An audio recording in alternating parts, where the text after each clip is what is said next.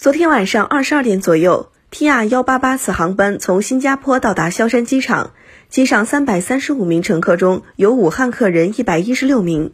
由于事先掌握信息，浙江与机场联动进行了严格管控。飞机着陆后，两名发烧人员即送至萧山区第一人民医院，其余武汉乘客在机场宾馆就地隔离，二百一十九名其他乘客在市委党校集中医学观察。